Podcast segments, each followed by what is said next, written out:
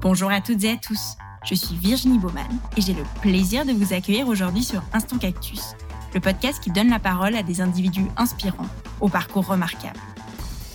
Cet épisode s'inscrit dans le cadre d'une série consacrée aux humoristes émergents de Suisse romande. Il s'agit d'une collaboration que j'ai le plaisir de mener avec le Cossy Comedy Club, une référence incontournable du stand-up roman situé dans le quartier de Carouge à Genève. Le Cossy Comedy Club et Instant Cactus vous invitent donc à passer en coulisses pour découvrir, au-delà des vannes, cette nouvelle scène d'humoristes romans qui sait nous faire rire de tout. Bonne écoute Pour ce nouvel épisode enregistré au Caustic Comedy Club, j'ai le plaisir de discuter ce soir avec Thibaut Agoston. Salut Thibaut. Salut. Bienvenue sur Instant Cactus.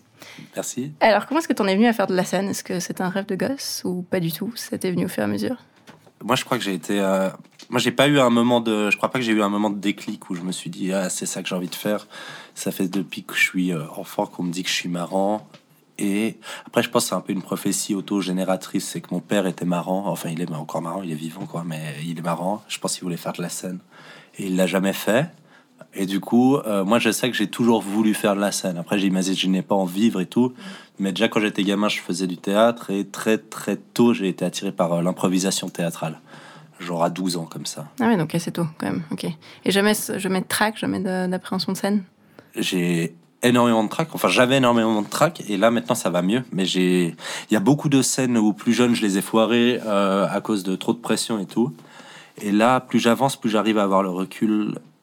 Ça fait depuis peu de temps, hein. ça fait je pense depuis deux mois où j'arrive à oublier le fait que je vais jouer, j'oublie le fait que je vais jouer et euh, je me rappelle que je vais jouer genre deux minutes avant de monter sur scène et là je me mets un peu parce que si tu rentres sans pression tu vas pas tu vas pas faire une bonne scène. Je me mets un peu dans le focus de faut que ça soit bien et tout, mais euh, maintenant j'arrive à plus angoisser toute la journée et que ça soit euh, stable dans la vie encore. J'arrive à oublier que je vais jouer. Ouais. Donc tu dédramatises un peu le, le Ouais. truc quand même. Ouais. Bah surtout, il y a des scènes. Là, j'arrive un peu au dernier moment au caustique et c'est hyper agréable, mais genre, euh, il y a des scènes où on te demande d'arriver 5 heures avant. Puis en fait, t'es 5 heures dans une salle vide et t'es. Genre, t'as vraiment le temps d'imaginer toutes les manières dont ça peut foirer différentes. Et, euh, du coup, catastrophe. et du coup, Ok. euh, c'est.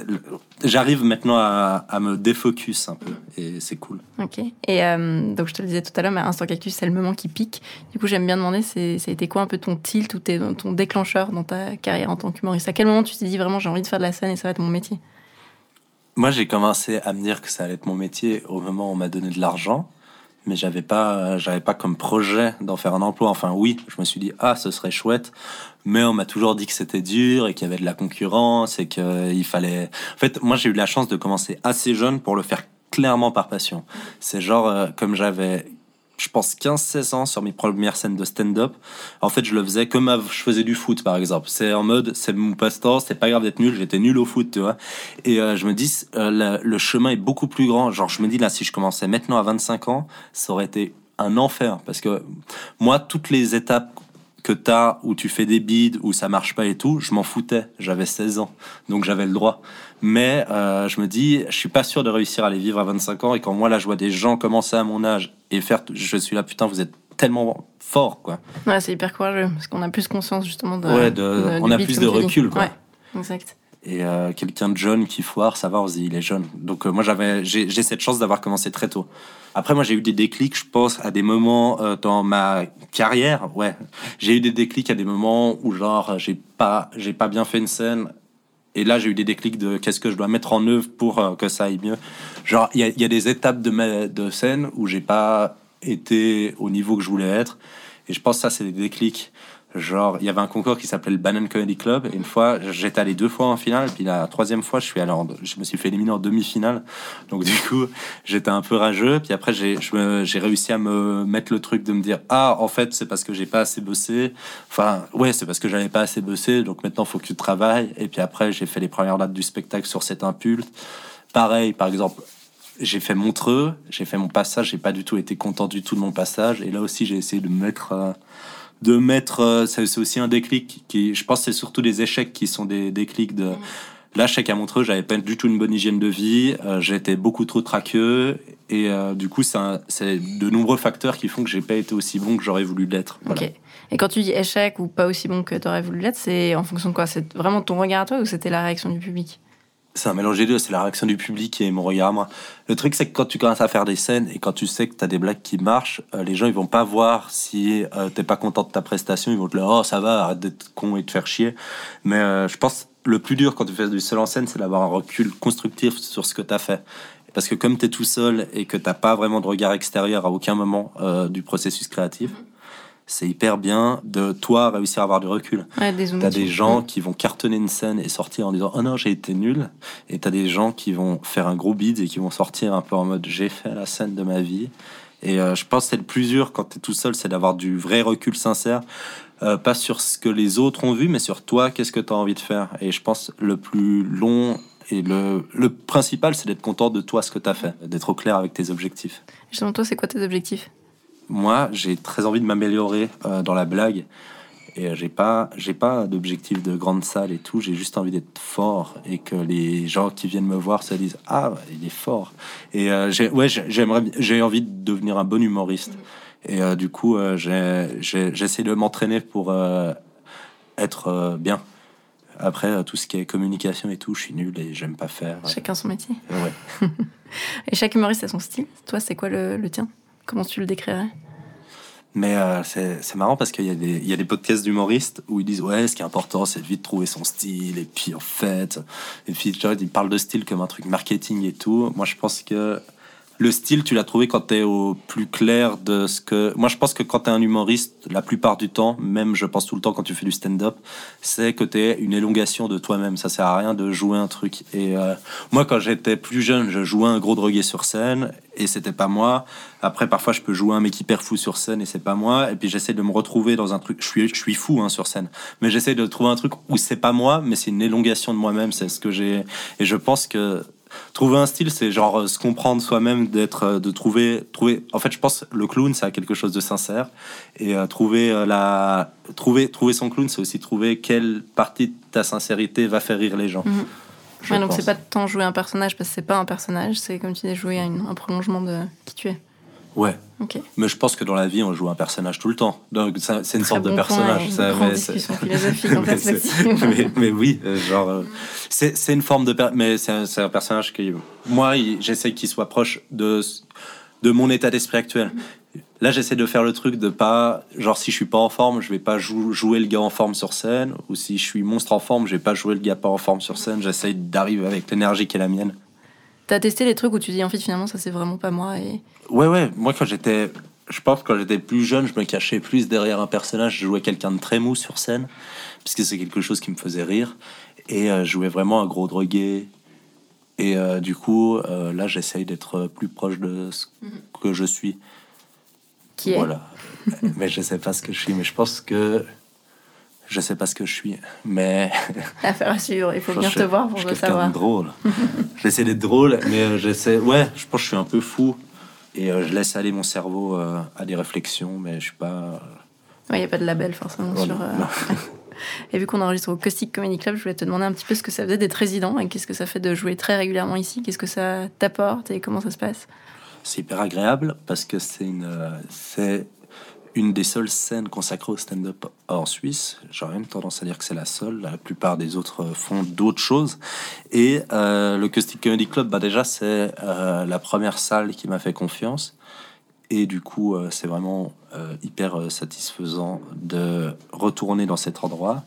Il y a un truc où quand tu joues plusieurs fois ton spectacle au même endroit, et que c'est chez toi, plus ou moins. Et en fait, Emily et Olivia, qui sont les deux euh, gérantes de ce lieu, elles, ont, elles voient assez de stand-up, elles sont assez passionnées par ça, pour avoir vraiment un regard euh, artistique. Donc, euh, comme je disais tout à l'heure, que tu es tout le temps seul, là, avoir deux personnes qui vont regarder le spectacle et qui vont te dire ah ben là ça c'était mieux la dernière fois et tout tu as un peu des modules de comparaison et plus tu joues dans une salle plus tu es à l'aise de jouer dans cette salle genre la première, chaque fois la première fois que tu joues dans une salle il y a toujours un moment où où tu comprends pas trop. C'est comme au foot. Les gens, quand tu joues à domicile ou à l'extérieur, à domicile, tu sais mieux où sont. Euh, tu arrives à dire, hé, il y a la pub AXA. Et ben, la pub AXA, je sais que je suis à 20 mètres du but. Et, voilà. Très belle comparaison. Et comment ça se passe? Est-ce que hum, tu écris tout ton spectacle avant? Tu écris vraiment tout? Mais est-ce que tu testes des nouvelles choses un peu en impro? Comment ça se passe? J'ai pas de fichier avec euh, les textes notés. Euh, je fonctionne avec des prises de notes. Et euh, du coup, quand je teste des blagues, je vais lire mes prises de notes, et, mais je vais plus ou moins improviser les euh, transitions et tout. Mais au fur et à mesure, plus je fais les blagues, plus ça commence à s'ancrer dans un truc où quand j'ai trouvé la transition qui me plaisait, ben, en fait, elle se garde. Mais j'ai pas de fichier avec euh, mes blagues écrites. Ok. Mais, et j'essaye. Il y a beaucoup de trucs d'impro parce que j'essaie de me laisser partir dans les impros quand je suis sur scène. Et il y a beaucoup de trucs d'impro qu'au final tu gardes parce que je, je trouve que Ouais, la plupart des, des, trucs qui font vraiment rire, c'est des trucs qui sont sur un moment. En fait, moi j'aime bien le fait que le spectateur, quand il vient de voir un spectacle, il va vivre un moment unique. C'est pour ça qu'on va avoir du spectacle vivant. Et euh, du coup, euh, j'essaye, alors qu'avant je faisais pas du tout d'impro sur scène, là j'essaye de me de laisser aller, euh, de laisser aller l'énergie et l'énergie du public, d'essayer de la prendre pour essayer de faire quelque chose d'unique. Mhm. J'allais dire, vu qu'on vient de voir le spectacle, c'est hyper dynamique, tu as une énergie de dingue sur scène. Et il y a un mélange à la fois de, de, caustique, évidemment, mais d'absurde, d'un peu de provoque, et en même temps de très grave, de très sérieux par moment. Donc tu alternes quand même avec pas mal de rythmes. Ça, c'est tout cadré à l'avance? Ou tu as quand même une part où tu, te laisses aller à la spontanéité? Toutes ces transitions, enfin tous ces rythmes. J'ai une part où je me laisse aller à la spontanéité et j'aime bien me surprendre. Genre, parfois il y a des blagues que tu fais depuis longtemps et j'aime bien me surprendre en essayant de les faire de manière différente. Et c'est là où tu trouves euh, des, nouvelles blagues, je, je pense. Mais euh, là, j'ai essayé de cadrer ça. J'ai un, j'ai un metteur en scène qui s'appelle Nadim Ahmed et euh, lui qui a un regard très théâtral, il consomme pas de stand-up et je crois pas qu'il aime trop ça. Et ben lui, il m'a un peu dit de m'ancrer parce qu'avant en fait, cette énergie, elle est bien si tu arrives à la contrôler. Et du coup, euh, on a un peu posé des moments où euh, je, je, fais cette énergie. Mais en tous les conseils qu'il me donne et euh, ce que je fais, il y a encore un truc énorme où je pense pas encore que je gagne en, en, en ancrage beaucoup. Ok. Et, et, comment tu te poses pour créer? Est-ce que tu es quelqu'un, justement, tu t'assieds à une table, t'écris? Ou ça devient comme ça et tu prends des notes quand ça vient? Comment C'est comment ton processus créatif? Ça, ça peut être les deux. Il y a parfois des idées qui vont te venir euh, grâce à la vie, parce que la vie, enfin, les meilleurs auteurs, ça reste les humains autour de soi, parce que c'est drôle, les humains. Et euh, l'absurdité de la vie, c'est drôle. Mais euh, moi, je, sais que je vais pas écrire si j'ai pas une deadline, et du coup, je me mets des deadlines. Et je pense que c'est le principal pour créer, c'est de dire, ben, avant de l'avoir écrit, c'est de dire, ah ben, la semaine prochaine, je ferai ça. Puis du coup, tu es obligé de le faire. Même si c'est pas aussi bien que tu veux que ça soit, ben, tu es obligé de le faire. Moi, je me, je me fous des deadlines et du coup, je me mets la pression. Quand j'écris, j'essaie de prendre des notes sur plein d'angles différents, puis après, j'essaie de tout remettre dans l'ordre. De structurer, puis d'en faire, faire, quelque chose. Mais ça m'a pris du temps à savoir écrire. Je pense qu'il faut euh, se renseigner sur un sujet, prendre un maximum d'idées, et une fois que tu as plein d'idées, essayer de transformer ces idées en blagues. mais c'est genre, mais faut avoir une sorte de Genre, vas-y, euh, sur Netflix, tu as, j'essaie de faire des vraies recherches sincères sur Netflix pour apprendre des trucs sur Netflix. Parce que quand tu apprends des trucs au public, déjà, ça le fait rire parce qu'ils sont là, ah ouais, sérieux? Et du coup, euh, c'est ça. Peut-être pour la, pour la référence, tu nous as expliqué comment euh, Netflix nous targetait en fonction des visuels des séries, pour ceux qui n'auront pas encore vu le spectacle, mais qui devraient vite venir le voir. Peut-être justement en référence à ça, est-ce que tu préfères jouer ton spectacle ou faire des plateaux d'humour où il y a un peu un rythme différent? Je crois que j'arrive à prendre du plaisir euh, sur les deux. Je pense que le moment scénique, il est beaucoup mieux quand tu as le temps, euh, quand tu as une heure, c'est beaucoup plus agréable le moment scénique. Mais le truc, c'est que comme tu es tout seul, ben, tu es tout seul et euh, ça peut être un peu déprimant. Les plateaux, il y a le côté où tu es avec les collègues, je trouve on a la chance en Suisse euh, d'avoir une bonne ambiance entre collègues. Et du coup, euh, c'est cool de pouvoir euh, être avec les gens, de pouvoir aussi nous faire des retours sur les. J'aime bien, j'aime bien m'éloigner de la solitude comme ça, être avec des gens, c'est super chouette. Et justement, tu disais faire des retours. Est-ce que c'est difficile d'accepter en guillemets la critique? Alors c'est pas forcément une critique parce qu'elle peut être constructive, mais comment tu gères le fait que justement que ce soit, bah, je sais pas, Émilie, Olivia ou d'autres collègues, comme tu dis, te fassent des retours? C'est dur à intégrer ou bien tu es quelqu'un qui prend ça très volontiers? Moi, moi j'aime bien, j'aime bien, j'aime bien parce que c'est comme c'est assez rare, je trouve c'est précieux parce que souvent les gens qui vont venir te voir, ils vont te faire un retour il y a peu de gens qui vont avoir l'audace de te dire ah ouais c'était pas bien. Parce que je pense moi si je vais voir un spectacle que j'aime pas ben je vais pas parler aux comédiens après. Du coup euh, je pense contrairement à internet euh, sur la scène on voit tous des gens qui font de la scène depuis des années et qui sont pas bons mais ils le savent pas parce que personne leur dit. Allez je vais écouter la chanson Dis la vérité de Lampa et Orelsan et euh, je pense que c'est assez précieux d'avoir des gens qui ont un vrai recul artistique et qui vont te faire les retours qui doivent être faits. Et moi, moi j'aime bien parce que ça arrive euh, assez euh, peu souvent. Par contre, sur Internet, c'est le contraire. Là, les gens qui mettent des commentaires, c'est parce qu'ils Ouais. veulent mettre des commentaires et t'as moins de, de retours euh, positifs.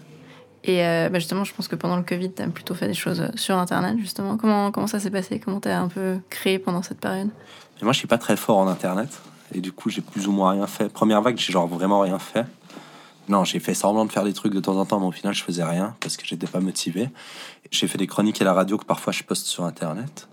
Et euh, j'ai fait, j'ai fait un spectacle où les gens pouvaient proposer des thèmes. Et puis, euh, j'ai récupéré ces thèmes pour faire un spectacle. J'ai eu 44 thèmes. Je pense que quand ce podcast sortira, il sera disponible sur YouTube, le spectacle. Allez taper Thibaut Agoston, euh, ton thème. Et puis, il y a, y y a l'heure de spectacle qui est disponible. Et du coup, je, mais moi, j'arrive à. J'ai utilisé Internet, mais le but, c'est de faire un truc scénique. Et moi, je sais que j'ai envie de faire euh, des choses scéniques. Euh, les vidéos, je sais pas, je me sens pas très à l'aise à, à faire. J'aime bien, j'aime bien le, j'aime bien la scène. Mhm. Et justement, tu préfères jouer devant peu de monde ou beaucoup de monde? J'aime bien. C'est toujours agréable de jouer devant beaucoup de monde dans la mesure où c'est mieux payé. Et C'est très bon point. non, euh, moi j'aime bien. Je pense que le stand-up se marie beaucoup mieux aux petites salles. C'est qu'il y a un truc de dialogue avec le public que moi je retrouve pas forcément quand je vais voir des gens dans des grandes salles.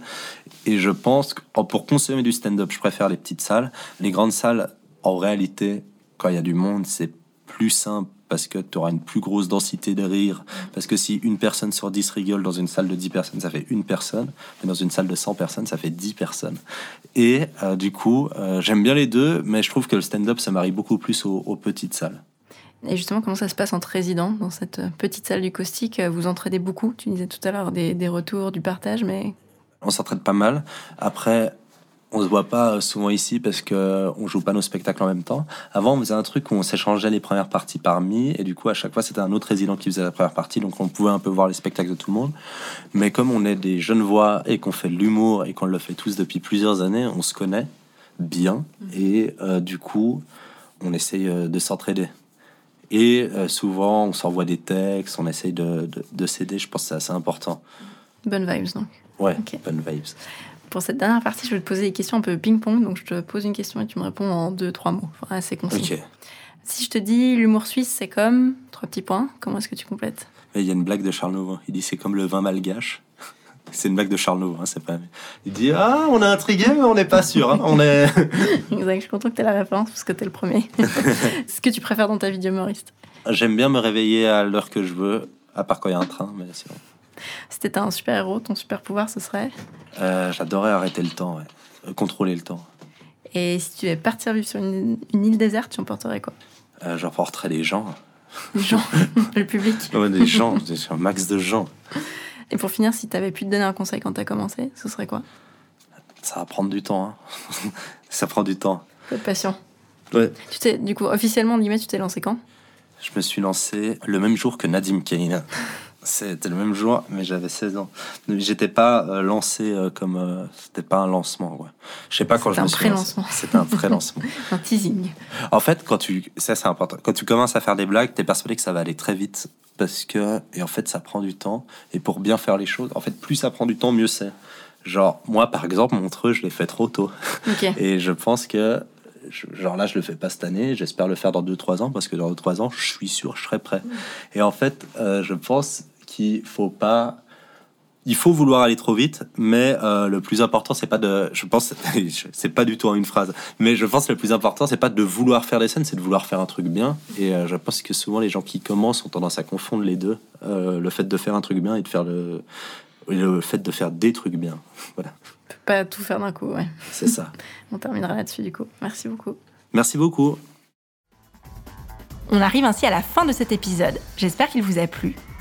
N'hésitez pas à suivre le Caustic Comedy Club sur les réseaux sociaux et à en découvrir la programmation sur le site www.causticcomedyclub.com. Un grand merci à toutes et à tous pour votre écoute et je vous donne rendez-vous pour le prochain épisode.